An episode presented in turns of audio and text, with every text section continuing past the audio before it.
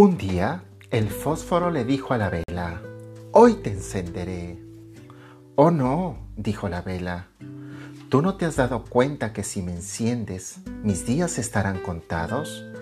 No me hagas esa maldad, por favor. Entonces, ¿tú quieres permanecer dura y fría sin haber brillado nunca? preguntó el fósforo. Pero tienes que encenderme. Eso duele y además consume todas mis fuerzas, murmuró la vela.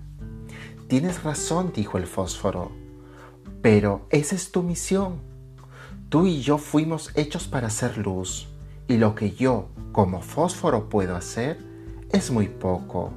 Mi llama es pequeña y corta, pero si te paso mi luz, cumpliré con el sentido de mi vida.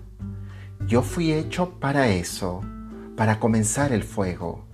Ahora tú eres una vela y tu misión es brillar.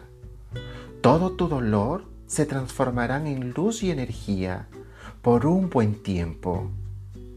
Oyendo esto, la vela miró al fósforo y le dijo, Pásame el fuego.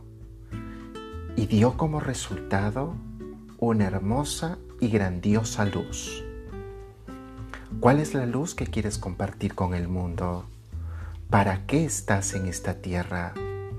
¿Qué quieres regalarle a los demás con tus metas, con tus sueños?